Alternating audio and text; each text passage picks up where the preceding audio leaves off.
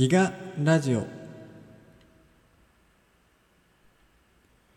えこちら JDNY、JDNY。この時間は学生の視点から学校、教育現場に必要な情報をお届けするギガラジオをお届けしています。改めましてラジオパーソナリティの D です。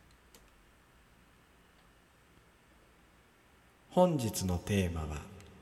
教育に新聞を。はい。えーということでですね、今回は教育に新聞をということで、えーやっていきたいと思います。えー教育に新聞をと言われて、え皆様、えお分かりでしょうか？えもしかしたらですね、NIE の方が、え皆さんご存知なのかもしれません。え NIE、Newspaper in Education。ま、それを和訳したものが教育に新聞をっていったところなんですけど、まあ、皆さんこの NIE について、えどのぐらいご存知でしょうか、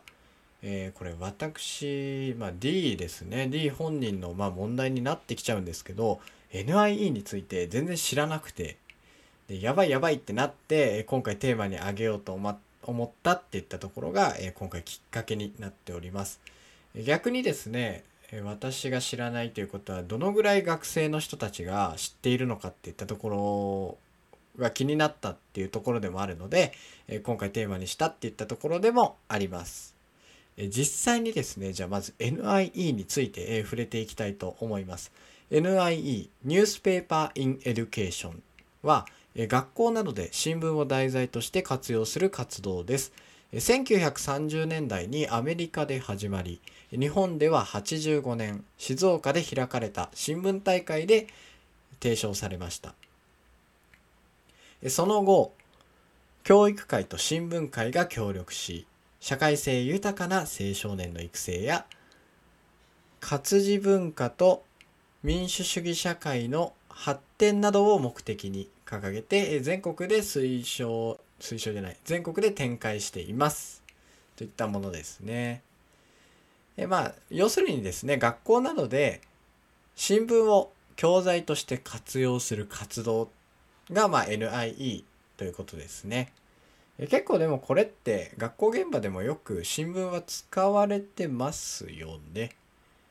まあどっちかっていうとこう社会のまあなんか歴史なのかな？歴史まとめとかで歴史新聞とか作ったりしてますよね。まあそういったのもまあ新聞をだいあの教材として使うっていう意味でもえ関わってくるんじゃないのかなと思います。まあ、またその内容新聞の内容についてこう触れていくって言ったのもまあこう地域の話とかも新聞ってよく書かれていますのでそういった使い方もまあこの教育に新聞をっていったところに関わってくるんじゃないのかなと思います。じゃあなぜ今この NIE なのかっていったところに少し触れていこうと思います。えー今子どもたちに求められているのは地域や社会の中で課題を見つけ解決のために行動する力を育むことです。膨大な情報が行き交うインターネット社会で正しい情報を取捨選択し読み解く情報活用力も必要です。新聞の強みは事件、事故、政治、経済から文化、スポーツまであらゆる分野の情報が網羅され、その一つ一つの記事が複数の目による厳しいチェックを得て世に出ている信頼性の高いメディアであることです。新聞を学校や家庭での学習に活用することで社会への関心を高め、自分ごととして考えを深めることにつながります。学習指導要領の理念に沿った学びであり、主権者教育でもあります。子どもたちの学びにぜひ新聞を生かしてほしいと思いますといったところです。まあ、キーワードとして出てきてるのはやっぱこの情報活用力っていう、まあ、情報活用能力といったところなんですけど、このインターネット社会で、まあ、かなり多くの情報がやっぱ出てきてますよね。えーあの大地震の時にもそうでしたけどツイッターでこうライオンが檻から脱走しましたなんていうこう画像が出て、えーそれをこうまあ判断するっていうこともできなかったので、まあ、見てやばいやばいみたいな逃げ出してるらしいぞっていうのは、まあ、それがさらに拡散されて、まあ、デマ騒動なんていったところにもつながってきたりしましたよね。そういった時にいろんな情報がある中でこれはまあ本人、まあ、その見た本人が本当なのか嘘なのかっていったところを、まあ、こう見極めていく力が必要になってくるわけですよね。そういった時にもこのやっぱ情報活用能力が必要になってくるなってすごい感じています。でまたそういった時にこの新聞ってやっぱ強みですよね。えここにも挙げられていた通り、え構成されてこう世に出てるものですからその情報のこの確かなものっていうのはもうすごい大きいものですよね。それをまあこう存分に生かして、まあ、学校教育にもこう落とし込んでいくのがいいんじゃないのかなと思います。はい。ということで、えー、このなぜ NIE を今やるべきなのかみたいなところに、え、触れていきました。え、次のコーナーではですね、え、実際のこの事例の話を、え、少し持ってきながら、え、この NIE について皆様と一緒に考えていけたらなと思います。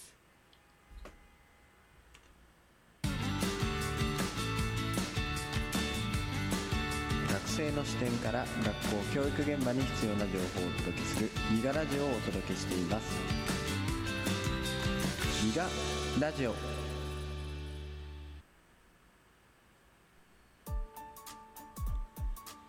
いえー、この時間はギガラジオをお届けしています。えー、今まではこの NIE について、えー、触れてきたり、なぜ NIE を今から進めるのかっていうところについて触れていきました。え実際にですね、今からはその事例をもとにお話ししていきたいと思います。この NIE 関連記事、面白いのを見つけてきてしまいました。え ICT 学び実践前新聞記事まとめレイアウト本年度から新学習というですね、えー、大きな見出しが出ております。えー、こちら、新聞と情報通信技術、過去 ICT を教育に生かそうと、1人1台配備されたパソコン端末を使って新聞を制作する学習に乗り出した。えー、記事のスクラップを通して新聞に親しみ、社会の出来事への関心を広げながら主体的な学びの実践を目指すといったものですね。いやー、これすごいですよね、この事例。なんて言ったらいいんですかね。この一人一台端末が来たからこその、この今新聞制作に乗り出すっていったところにも繋がってくるんじゃないのかな、なんていうのを思ったりするんですけど、なんかこういうのが、まあ、あのデジタルトランスフォーメーションなんかにも関わってくるんじゃないのかなって思って、新聞って学校でよく書く場合は手書きで書くことがやっぱ多いんですよね。まあそれはこう、まあちょっとコンピューター室とか以前だったらちょっとみんなでやるっていうのはなかなか時間取れなかったっていうのもあったかもしれないんですけど、今はこの1人1台、え手元にパソコンがあるわけですから、それで打ち込みができるわけですよ。で、実際にじゃあ、その新聞のその会社、新聞会社の方が手書きで書いてるのかって言ったらもうみんなパソコンで打ってるわけじゃないですか。でそれを同じ形で、えー、同じように経験するっていうのが、まあ、すごく大きなものになってくるんじゃないのかなと思います。でまたですねこれもっとこうこういうことできたらいいなってすごい考えてる部分なんですけどクラウド上でこう情報を管理できるようになったので構成チェックすごいしやすいななんていうのを思ってます今までの新聞は手書きで書いてそれを誰かに見せてチェックしてもらうっていう形でしか構成はできなかったんですけど今だったらクラウド上にデータを上げてでちょっとこれみんな見といてこれコメントしといてなんて言ったところでコメントして、えー、すぐにフィードバックをもらえるみたいなそういった部分までその構成の部分までいけたら本当にこの新聞を作ってるっていう、えー、ものとかその情報が確かであるっていう構成チェックの部分とかも補えてくるんじゃないのかなと思います。まあ、今この事例については始まったばかりということなので だんだんこう情報が明らかにされていく部分なのかなと思います。いやーすごい関心というかまあすごい興味がある事例ですよね。この事例についてはもう D はもうしっかり追っていこうかなと思っております。えー、皆様このような事例を見てですね、是非自分たちもこんな教育してみたいみたいな、こんなやり方で新聞、まあ、教育に新聞をっていうことなので取り入れていきたいなんていうところを考えていけたらいいんじゃないのかなと思います。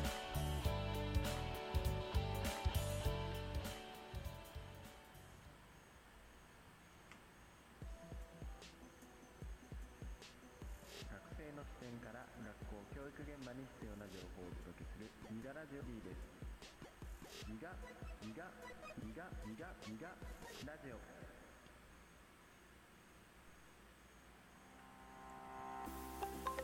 はい、えーこの時間はギガラジオをお届けしておりました。えー今回のテーマはですね、教育に新聞をということで、えーお話ししてまいりましたが、どうでしたでしょうか？いや、最後の事例はしびれますよね。いや、こんな教育してみてなんて思ったりしてました。いやー、このパソコンで作るっていうのがやっぱりこの一人一台端末の良さだななんていうところにも感じながら、えーどこまでその本当に新聞会社に寄せて作っていけるのかなんていうことで、えーその新聞会社のこの職の理解にも深まってくるところであると思いますしまあ主体的に学びたくなってくる部分なんじゃないのかななんていうところを考えながら、えーこの情報を引き続き目が離せないっていったところですね。はい、えー本日はこのようなテーマでやってまいりました、えー皆様からのお便りを募集しております、えーこの情報についてもっと知りたいよとか、え